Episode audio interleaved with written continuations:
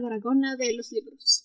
Un podcast dedicado al análisis, charla, conversación, en este caso en particular, ranting tras ranting, sobre nuestras lecturas favoritas, libros recomendados o peticiones de cualquier tipo ya en estas alturas de la vida existencial.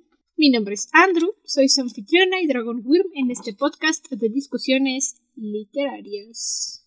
Yo soy Ciela, una semana más con ustedes. Ah, y aquí de regreso, en llegando a la mitad de la tercera parte de este libro y probablemente la última que agarremos. Oh boy. Oh boy. Ay, de verdad. Finalmente es la última parte. Ya por fin se acabó.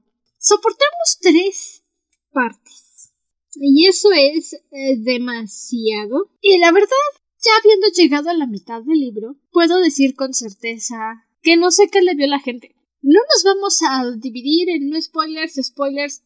Todo va con spoilers. Ya quiero acabar esta cosa. Quiero purificarme, desintoxicarme, porque es malo. Es muy malo y la gente simplemente no tiene un juicio para decir que es malo. Se dejan engañar por los TikTokers, por los BookTokers, toda esa gente de Internet a la que les mandan sus copias o leen los libros y para tener seguidores, yo qué sé, no quiero generalizar, obviamente, es un ejemplo. Toda esa gente que dijo que es fabuloso el libro. No, no lo es. No. Quisiera decir que... No, es que ni siquiera puedo decir que veo de dónde le ve a alguna gente. No, realmente no le acabo de agarrar el gusto a este libro, no le puedo acabar de agarrar el gusto a estos personajes, ni siquiera le puedo agarrar el interés a esta trama, así que...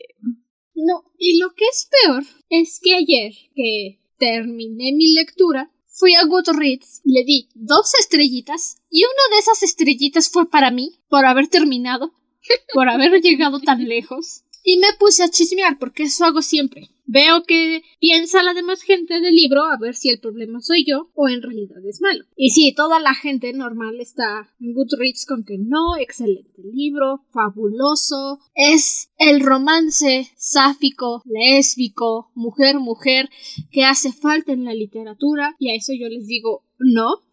¿Eh? Hay muchos libros de romances lésbicos, romance mujer-mujer, romance sáfico, que lo hacen mejor, que de verdad se toman su tiempo para desarrollar a los personajes, para desarrollar la relación, para darles profundidad, para darles fallos y que cuando se agarren la manita estés gritando como niña de 12 años viendo tu primer shoyo. El priorato no da nada de eso, nada de eso. Y lo que es peor, todo es lo que es peor en este libro. Agárrense con eso. Ayer en la noche, hoy en la madrugada, andaba con insomnio. Y como adulto responsable abrí mi teléfono, abrí Instagram. A mí no me deja despierta, a mí me agota el cerebro ver tantos videos y entonces uso eso para irme a dormir. Pues me salió una publicación de Samantha Shannon. Ya en un momento dejo que mi prima hable, llevo aquí cinco minutos sin parar. Tú sigue. Y yo no sabía que era una publicación de Samantha Shannon. Yo vi un dibujo de una mujer blanca con cabello negro, ojos verdes, labios rojo intenso de esos que dices Hola, soy Zuko.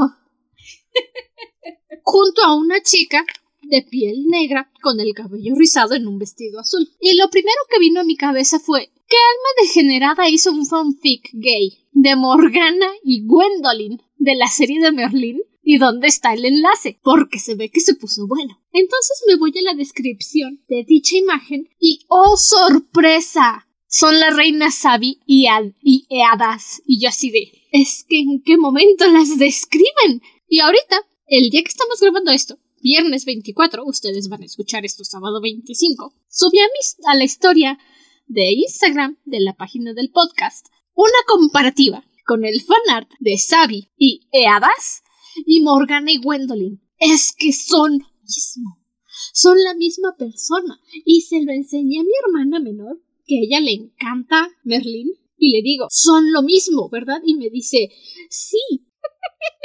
Ella también lo vio y pensó que era un fanart de Merlín. Y yo así de, es que no, son Morgana y Gwendolyn.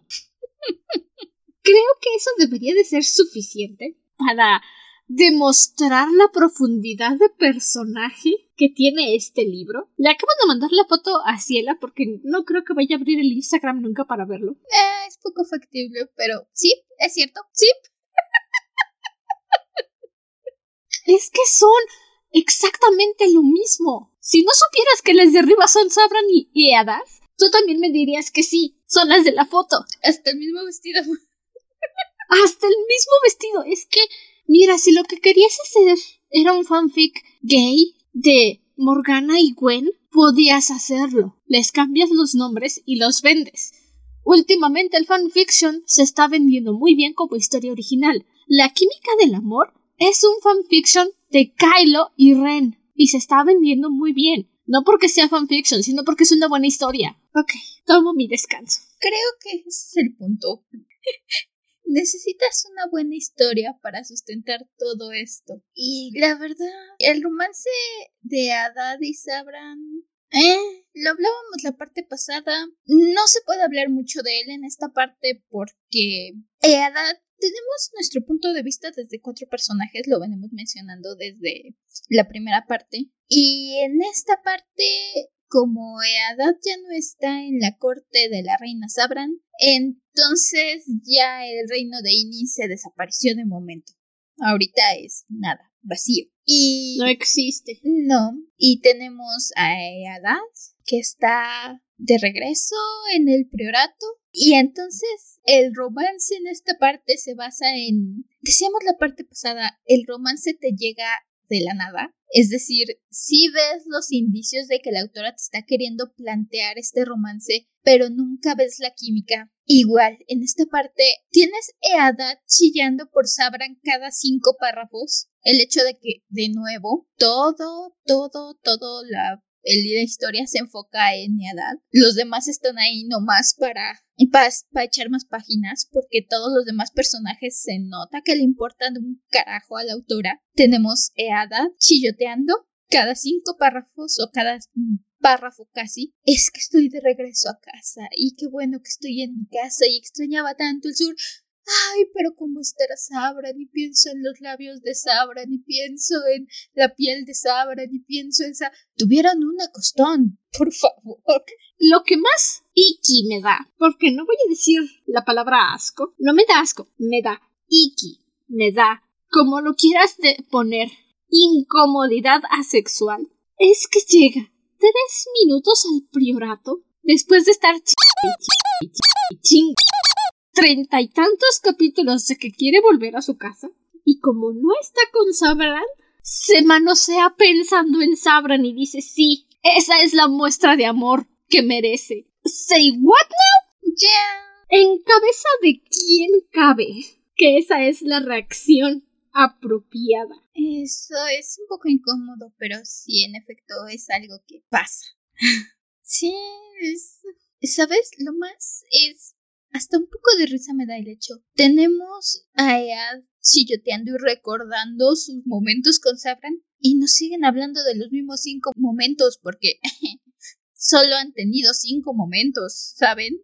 Es como, como si te intentaran poner el flashback en la película y los personajes hayan tenido dos minutos de interacción y entonces en tu flashback de dos minutos tienes que poner absolutamente todos los momentos en los que han estado juntos porque es toda la interacción romántica que han tenido. Es básicamente eso, es exactamente eso. Tienes la rosa que le dejó debajo de la almohada, su noche de acostón y sus miradas y sus, supongo, momentos fugaces que, que, que tuvieron que realmente jamás se los compré. Así que... No. Así que, pues eso es todo lo que tenemos para decir que están enamoradas. Mm, no. Y ya, ese es. Seguramente al final del libro, pues hay más, algún regreso épico, porque acabamos la parte 3 con eh, diciendo que chingue su madre el priorato, igual ni quería vivir aquí, me voy a regresar con la reina Sabi porque es el amor de mi vida. Después de descubrir que la priora la mandamás del priorato mató a su mamá porque a la nueva priora no le interesan los reinos afuera del priorato y a la mamá de Eadas sí, y entonces Eadas está como de, ah, bueno, pues tu madre, me voy. Nos quedamos tres minutos en el priorato para esto. Le dieron su maldita capa roja que estuvo chilla y chille con que quería su maldita capa roja, para al final decir pues me largo. Y me largo con Loti porque descubrí que Loti está aquí atrapado, o sea, ¿cómo se atreven? ¡Qué injusticia! ¿Por? ¿Como que de dónde? Creo que ese es un perfecto ejemplo de lo que veníamos comentando, del autor saltándose todo lo que puede llegar a ser interesante, abriendo cosas y cerrando cosas a lo. En sí, si me dijeras, sin haber leído el libro, esta es una historia donde vamos a tener un conflicto entre una persona que cree que deberían enfocarse en el bien del resto del mundo, porque si el resto del mundo cae es más fácil que todos caigan, contra su superiora que cree que deberían defender únicamente sus fronteras y el rebelarse es ir en contra de todo lo que ha soñado en su vida, te diría, vaya, eso suena interesante. Esa es una buena historia, es un buen argumento. Puedes meterte en muchas ideas interesantes y en un arco de personaje interesante con eso. Excepto que ese libro es el priorato del naranja. Excepto que la autora está más interesada en forzar la relación romántica, está más interesada en que Ada sea la superpoderosa estrella valiente y Marisú, que se la pasa soñando con su reina amorosa y en sus tribulaciones de la corte, apuesto a que le urgen las ganas para regresar a sus chismirreos de la corte, que se salta todo lo que puede hacer que esta línea sea interesante. Tienes a Das regresando a su casa, ganándose su capa roja y luego teniendo que renunciar a ella en favor de sus principios. Ok, eso puede ser algo interesante, puede ser algo desgarrador, puede ser algo que te haga decir, ah, mira a este personaje darle la espalda a todo lo que soñó porque descubrió que hay cosas más importantes importantes en la vida y su amor lo llevó a descubrirlo. Eso podría haber sido. Pero ¿qué pasa? Que no sabemos absolutamente nada, no tenemos las bases para que esto tenga un golpe sentimental, para que esto tenga fuerza, para que toda esta narrativa cobre sentido y cobre poder, necesitas darnos las bases, necesitamos haber conocido desde mucho antes y tener más ejemplos de lo mucho que esto significaba para EAD. Necesitábamos saber lo grande que era la capa roja. Necesitábamos saber de su mamá. Para que el hecho de que la priora hubiera matado a su mamá nos pegara, tendríamos que haber sabido y haber sentido más la conexión entre las hermanas. Tendríamos que haber conocido más sobre su mamá, tendríamos que haber incluso habernos llevado mejor con la priora para que esta fuera una traición que doliera, para que esta fuera una decisión difícil que te hiciera decir pero no, no tiene tiempo para entrar en esos detalles. Es la cosa, está tan preocupada en contar lo que quiere que se salta lo que le da poder a lo que quiere contar. Entonces, al final, lo único que pasa es que pasan las cosas y ni siquiera parpadeas, ni siquiera te duele. El que Ad llegue y gane su capa roja no te da emoción porque apenas descubriste lo que era la capa roja, apenas descubriste la importancia de las capas rojas y antes de que la acabes de procesar ya esté renunciando a ella, te ponen una línea por ahí diciendo que era su sueño de la infancia, pero no tienes el trasfondo para sentir ese sueño de la infancia. Así que realmente lo único que pasa es que dices, ah, ok, supongo que vamos a lo siguiente. Resulta que el priorato es otra organización cualquiera dirigida por otra persona cualquiera enfocada en sus metas que cree que es lo mejor. ¿Qué es lo que te hace único? Absolutamente nada. Ok. Tu árbol de naranjas mágicas. Ah, si eso es lo que te hace único e interesante, me temo que, que, tu comparación, cambiar naranja por manzana, no hace que tu historia sea única y original. No, y lo que es todavía más molesto, me puse a chismear el final del archivo del ebook que estábamos leyendo. Tiene 14 páginas con toda la lista de personajes que salen en la historia. Ahí estaba la lista de personajes que nos faltaban. ¿Por qué necesitarías 14 páginas? Pongamos que solo son 6 en la versión física. Aún así, ¿por qué necesitas 6 páginas describiendo a cada uno de los personajes que aparecen en tu libro? Porque obviamente no hacen una impresión en el libro, no dejan nada de sí mismos en el lector para que mientras estemos leyendo sepamos de quién está hablando. Necesitamos una guía de personajes porque de repente habla de Yondu y tú no sabes quién chingados es Yondu hasta que el papá adoptivo de Hadas le dice tu amiga de la infancia se murió recuperando esta cajita mágica que estaba en el reino al que Loti fue a visitar y esto me tendría que hacer sentir mal por no es posible que tengas que agregar una página descriptiva de todos los 300 personajes que metiste y aún así sientas que hiciste un buen trabajo. No hiciste un buen trabajo si necesitas recordarle a tu lector cuántos personajes están en la historia y los están mencionando. Aparte, la historia de Tané también pintaba interesante y se la pasó por la cola y se olvidó de Tané.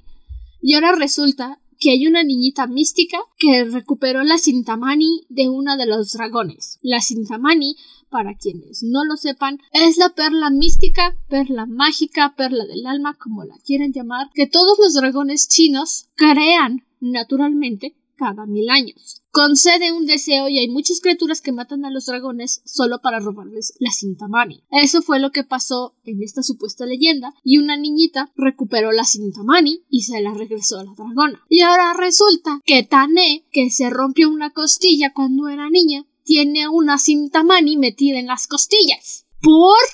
Ya era demasiado overpower por sí sola. No necesitabas darle un overpower más. Es como si el final boss de un videojuego, como si a la mano gigante que te tiraba de la arena de pelea en el Super Smash Bros. de la GameCube, le agregaras aparte otros tres voces. En lugar de ser solo una mano, son tres manos. Cuatro manos. Una por cada lado del cuadro. No necesitas hacer más overpower al overpower. Pero Samantha Shannon lo hizo. O sea, no es como si fuera suficiente que Tane ya tuviera la fuerza suficiente por sí sola, tuviera todos los méritos para ser una perfecta Marisu. No, métele que tiene una cinta mani metida en la cola y la puede usar a voluntad. Sale completamente de la nada apuesto a que algo va a intentar hacer. Empiezan a hablarnos de joyas mágicas, empiezan a hablarnos de todo esto. A mitad del libro, a mitad del libro empiezan a mencionar todo esto que podría haber sido interesante mencionar un poco antes o empezar a darnos indicios antes, pero bueno. Y Honestamente, ajá, ok, saca su piedra mágica. Ni siquiera es que haga algo interesante. Insisto, la es lo que creo que es lo que he encontrado que más me ha frustrado personalmente de este libro. Y es, y sobre todo en esta parte lo sentí.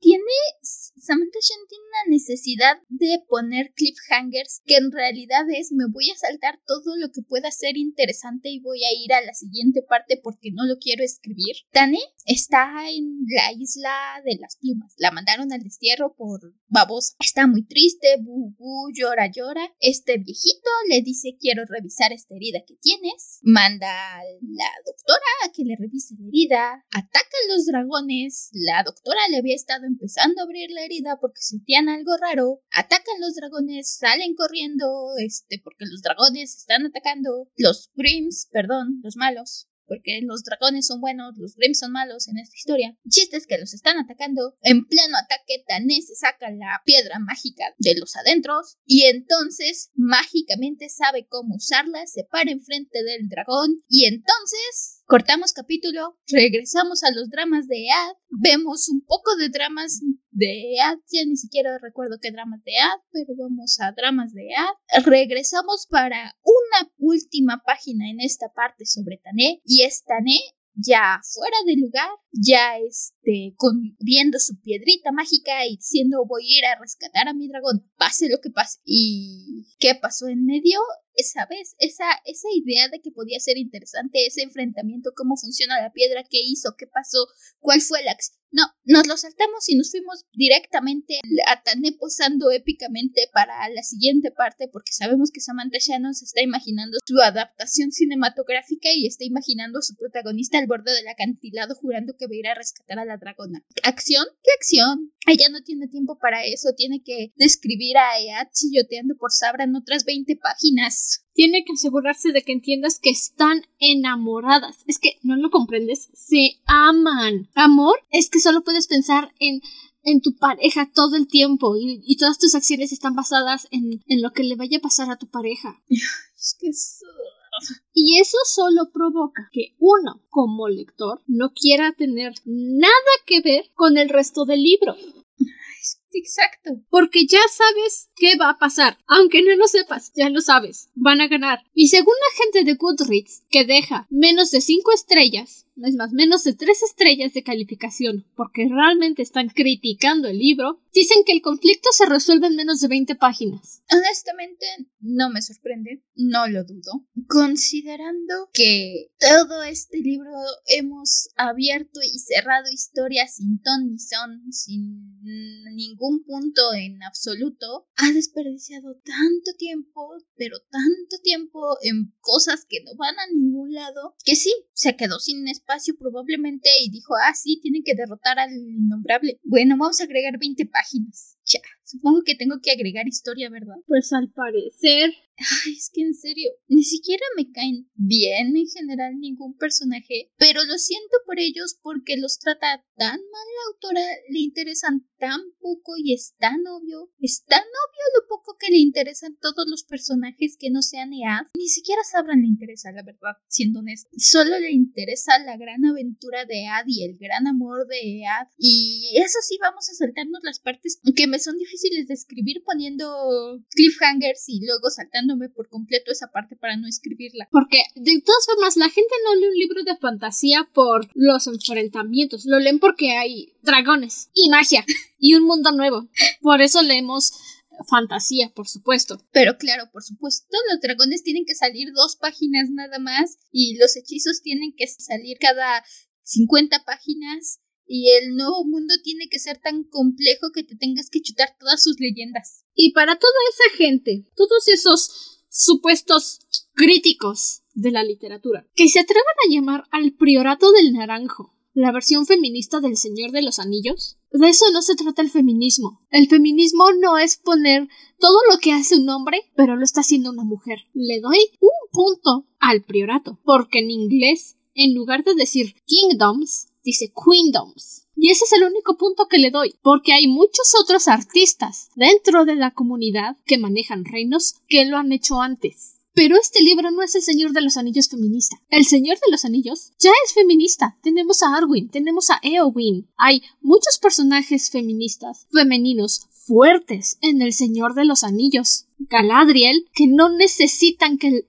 griten en la cara soy feminista porque tú lo ves. Y eso es de lo que se trata. Están en igualdad de poder que los hombres. Y dudo mucho que este libro esté al nivel de fantasía de Juegos de Tronos. No he leído Juego de Tronos y no he visto Juego de Tronos. Pero si algo sé del viejito bonachón es que él no escribiría un libro con tan pocas descripciones y sin entrar en detalles con los reinos las divisiones de los países, las jerarquías de los países, sus monarquías, mapas, divisiones. George R. R. Martin no escribiría esta basura. Y Tolkien no escribiría una fantasía tan mediocre. Aquí está la cosa. Y si llevan un tiempo en el podcast, probablemente sepan que no es como que seamos las más grandes fans de Tolkien. Pero Tolkien toma el tiempo de describirte y de enfocarse en general en sus personajes. De hecho, creo que ese es lo que pasa con Tolkien. Se enfoca en desarrollar absolutamente todo. Pero sabemos cómo funciona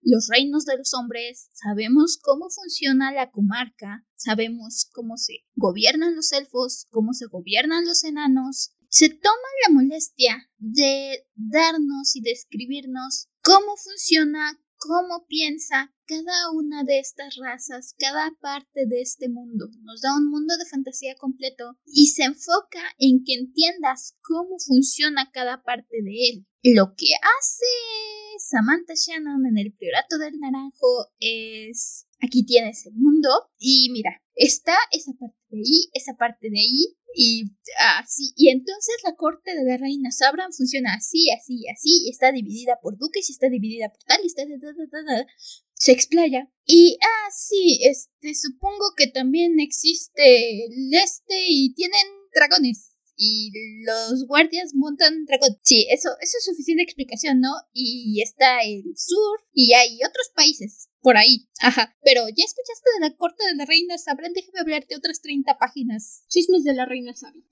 Entonces, no tiene tiempo tiempo de desarrollar todo su mundo. Quiere que su historia se lleve a cabo en todo este mundo. Quiere que su historia influya un mundo completo y tener personajes y representación de todas las esquinas de este mundo, pero nada más le interesa un fragmento chiquitito del mundo. Entonces se enfoca en super desarrollarte ese fragmento chiquitito, el resto te lo intenta pintarrajear y ya, el resto se le olvida, ¿saben? Es, es ese meme. Ah, sí, amo a todos mis personajes. Ead, Sabran, Trane, Lodo y Nagri. Es Heidi. Sí.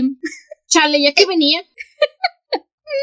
No se preocupa porque puedas empatizar con los demás personajes, porque puedas sentirlos como una realidad. Si no te cae bien Eadas, no te va a caer nadie. Si Eadas te cae mal, pues ya ni modo. Todo el libro gira en torno a Eadas. En lo overpower que es, en lo superpoderosa que es, en que puede sobrevivir ocho años lejos del árbol y conservar su magia. Ah, y vamos a visitar a la Baba Yaga del bosque mágico, que obvio también es lesbiana, y obvio se le está insinuando a Eadas, y Eadas le dice, mi corazón yo pertenece a alguien más, y la Baba Yaga dice, bueno, pues chale, incomodidad al 100%, te lo aseguro. Al menos la Baba Yaga te la habían construido un poquito más la idea, pero luego de nuevo medio te la mencionan en rumores que me estoy dando cuenta que esa es la idea de Samantha Shannon de construir un concepto y es mencionándolo a la fuerza en las partes anteriores 20 veces y luego esperando que si te agrega otros 50 detalles al momento que llegas, ya esto te, te haga sentir que eso venía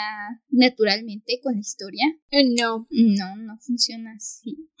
Quiere dar este ambiente de bruja del bosque y este encuentro extraño porque Obi es una historia de fantasía, necesita tener su encuentro extraño con una entidad inmortal en el bosque que la seduzca y decirle que no porque su amor es verdadero. Tan verdadero que la baba llega se lo cree. Ah, no sé qué tanto de este libro es Samantha Shannon dándole palomita a su bucket list de cosas que tiene que tener una historia de fantasía con dragones. Ah, quiero hablar de esto de verdad. ¿Y cuánto es decir? Ah, pues necesito relleno. Patoaventuras de Niclés con los piratas. Necesito que alguien dé contexto de lo que va a ser mi Deux Ex Máquina para acabar la historia. Así que voy a atender a este personaje por aquí en la esquina, armando mi Deux Ex Máquina y encargándose de ello para que no se sienta como un Deux Ex Máquina, aunque 100% lo es. Este libro pudo haber sido 400 páginas más corto si nos brincábamos toda la paja, si nos brincábamos a Tané, a Niklais, a Loti, todo lo que pasa donde Tané, donde Eadas no sea la protagonista, hubiéramos tenido un libro 400 páginas más corto y hubiéramos terminado en el mismo lugar porque igual no esté pasando nada con Tané, no pasa nada con Niklais, no pasa nada con Loti, no pasa nada con Sabran. 400 páginas menos de paja y hubiera sido el mismo resultado. Y si no me creen, los reto a que lean El Priorato, solo los capítulos donde empieza con el nombre de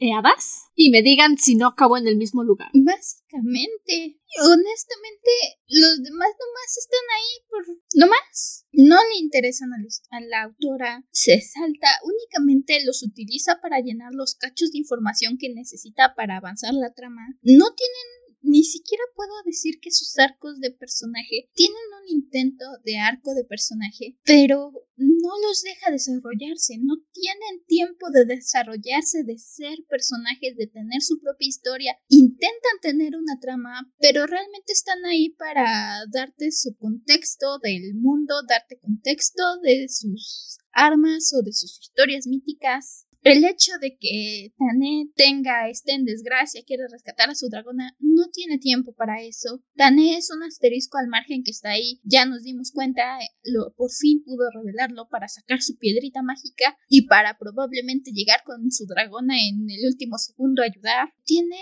el potencial para tener una historia interesante, pero jamás tiene tiempo para desarrollar esa historia. Llegamos con Tané, nos explican lo que tengan que explicarnos de trama y en dos párrafos nos resumen lo que sea necesario para que parezca que tiene un arco de personaje. La dejamos en suspenso, regresamos de nuevo dos párrafos diciéndonos, dándonos un resumen rápido de lo que podría haber sido un crecimiento interesante o una experiencia interesante con Tané y más trama, más avance de trama. Pasa lo mismo con Niclais, pasa lo mismo con los Pasa lo mismo con cualquier personaje que no sea con Ead, e incluso con Ead. La veintiúnica vez que estaba interesada es cuando llega y se enfrenta con la priora y dije, bueno, al menos parece ser que se va a poner interesante esta batalla. Tienen cambio de palabras y estaba yo parcialmente interesada, quería verlas pelear, dije, a ver, vamos a ver cómo es una maga contra una maga del priorato, cómo funciona, vamos a ver el despliegue de magia aquí y se corta.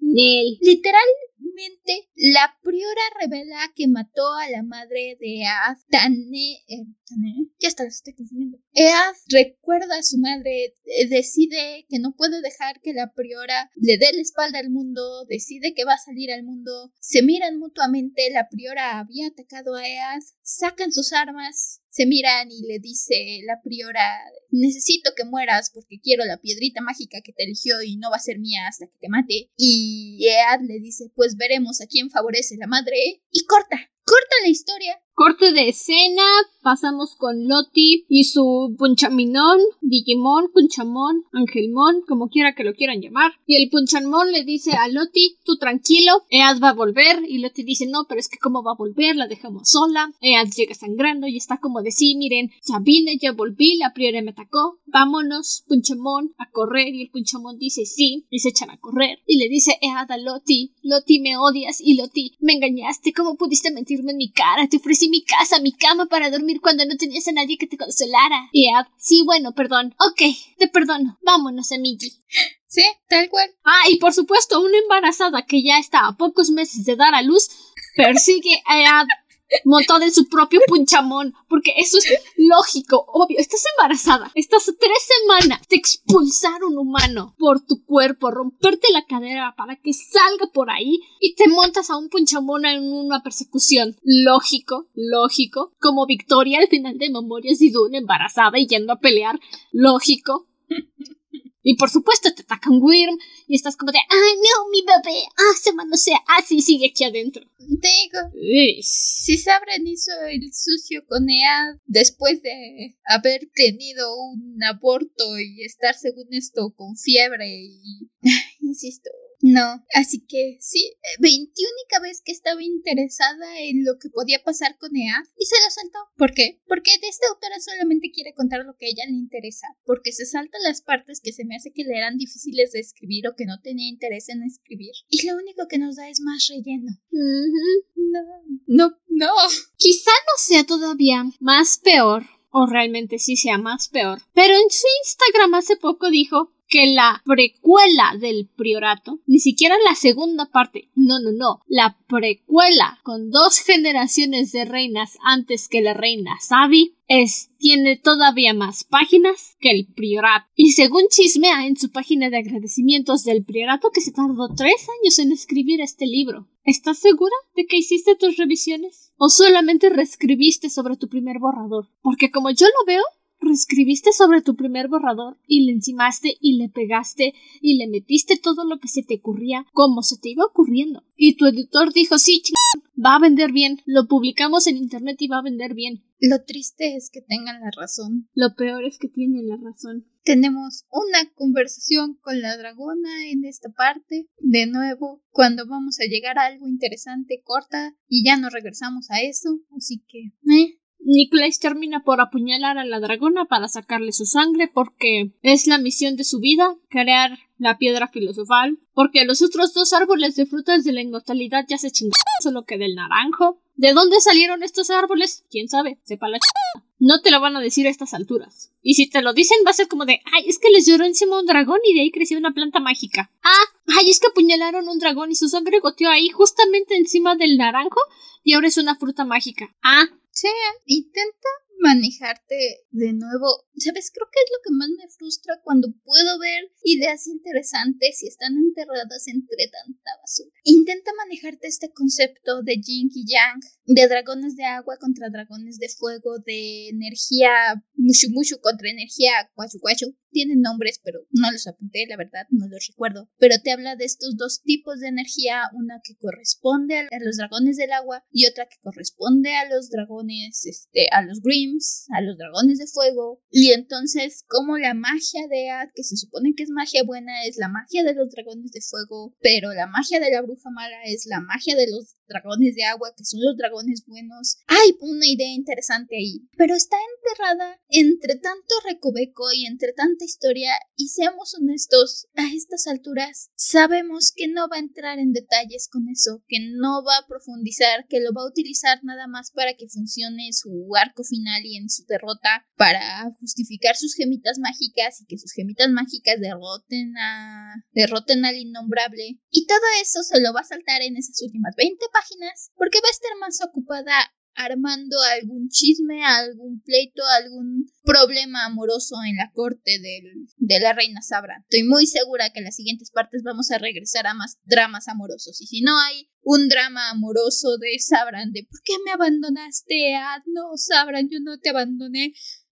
La verdad es que te apuesto lo que quieras aquí y algo así. No lo dudo. Y que van a perder una de tiempo con eso. Lo más seguro es que toda la parte 4 o 5, porque la 4 que me suena a que va a ser el interminable viaje de regreso de Ad y Loti al reino de la reina Sabi escapando de todas las hermanas furiosas del priorato. Y la parte 5 va a ser Ead intentando convencer a la reina Sabi de que no la traicionó, que la ama, es el amor de su vida, su chiquistriquis, su chiqui baby, y que tuvo que regresar desde su casa en el priorato al que se quería ir en los últimos ocho años, pero volvió porque la ama y la ama tanto que recuperó a Loti. Y la mitad de la parte 6 va a ser Ed intentando convencer a Sabi de que la ama, que están destinadas a estar juntas por siempre, y en los últimos tres capítulos derrotan al innombrable, por obra del Espíritu Santo con la bendición de Cheyenne. Amén. Sí, sí, lo decíamos. No, ya no había tiempo para hacer un, una unión lógica entre este y oeste, mucho menos a estas alturas. Uh, puesto a que la gran unión de este y oeste va a ser que Tane va a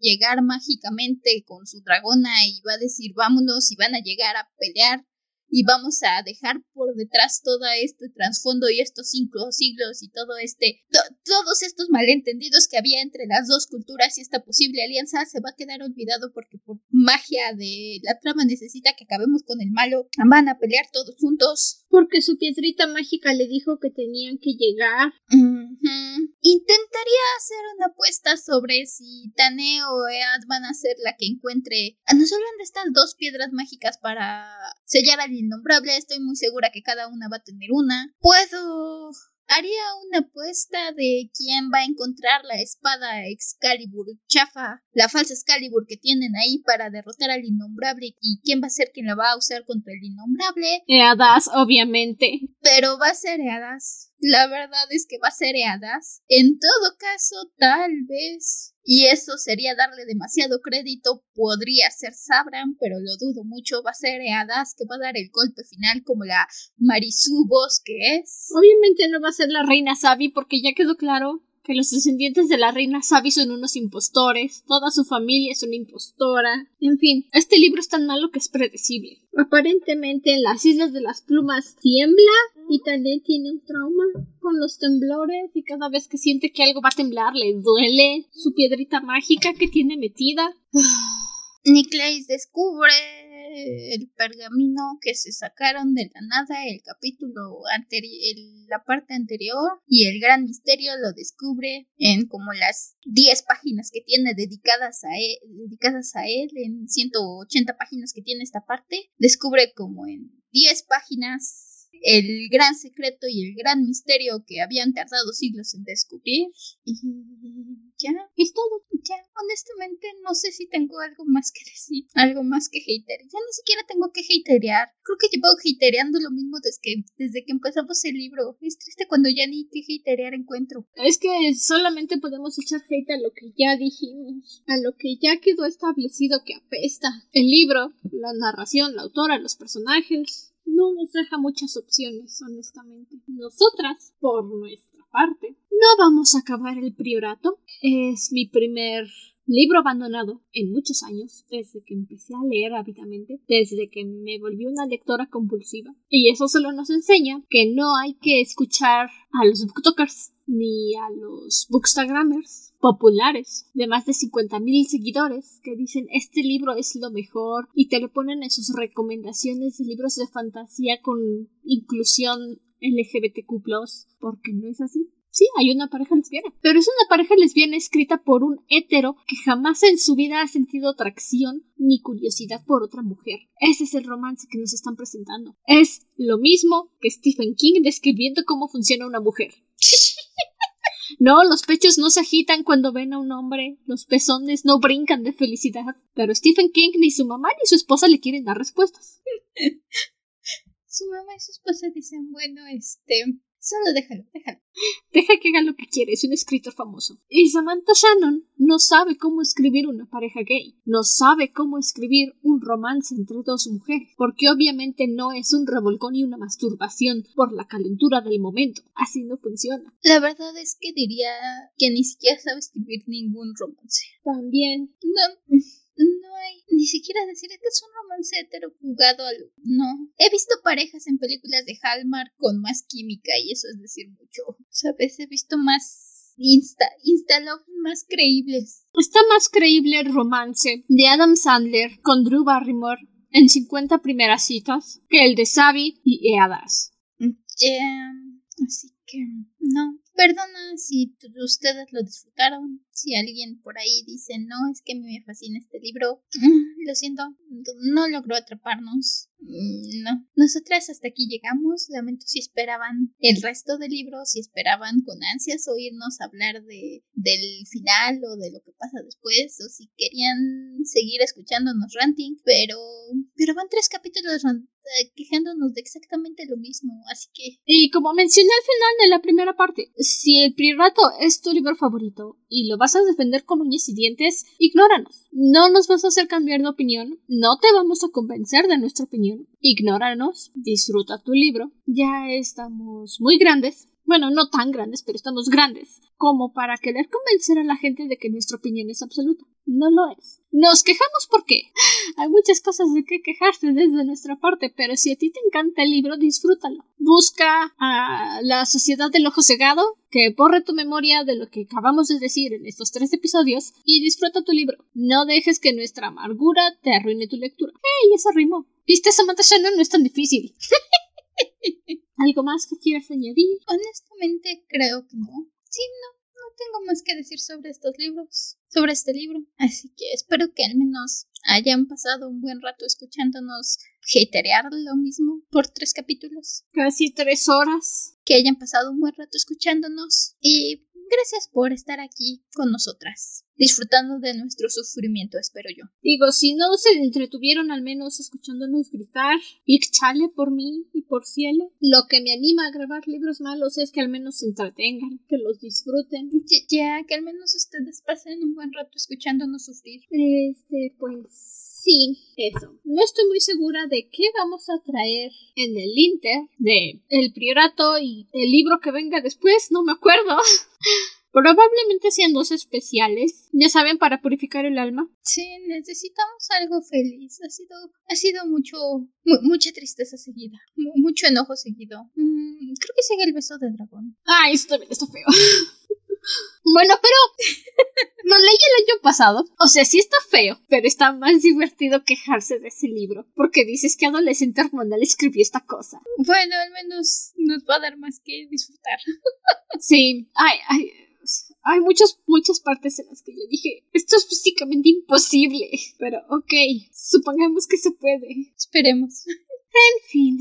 Hasta entonces, permanece cómodo y seguro dentro de tu cuerpo. Nosotros nos volveremos a reunir en el siguiente episodio. Hasta la próxima luna. Bye. Ay, mándanos un poquito de buen karma. Mándanos un buen libro, por favor. Merecemos una buena serie para leer. Digo, sé que la lista ha tenido una muy mala racha. Ya sé que la lista se está haciendo más chiquita y todo, pero tengo unas ganas de hacerme overpower y decir se acabó la era del dragón. Nos tomamos tres meses de descanso bien merecidos después de tanta mala lectura y nos ponemos a hacer reseñas de trilogías que sé que son buenas. Necesito un poco criticadito. Sí.